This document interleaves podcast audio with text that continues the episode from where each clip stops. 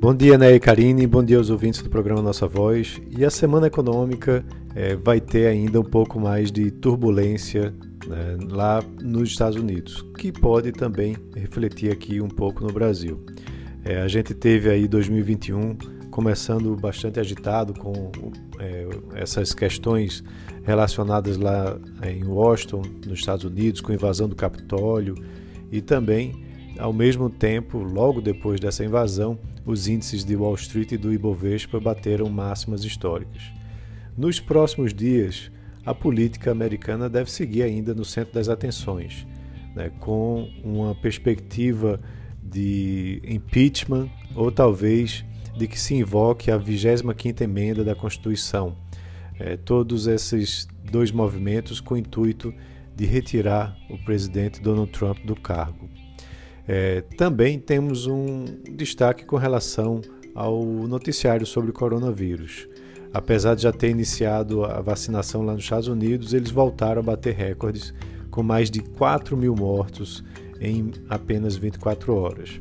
Já no Brasil, temos a notícia do Coronavac, que a Coronavac né, tem 78% de eficácia, né, que animou bastante a população. A expectativa é que a vacinação comece no dia 25. A agenda doméstica está um pouco mais tranquila, mas temos logo na terça-feira uh, a divulgação do IPCA de dezembro, fechando a inflação do ano como um todo. Temos também outros indicadores né, que serão divulgados aqui no Brasil, como indicadores do, é, da produção do setor de serviços e também do setor de comércio.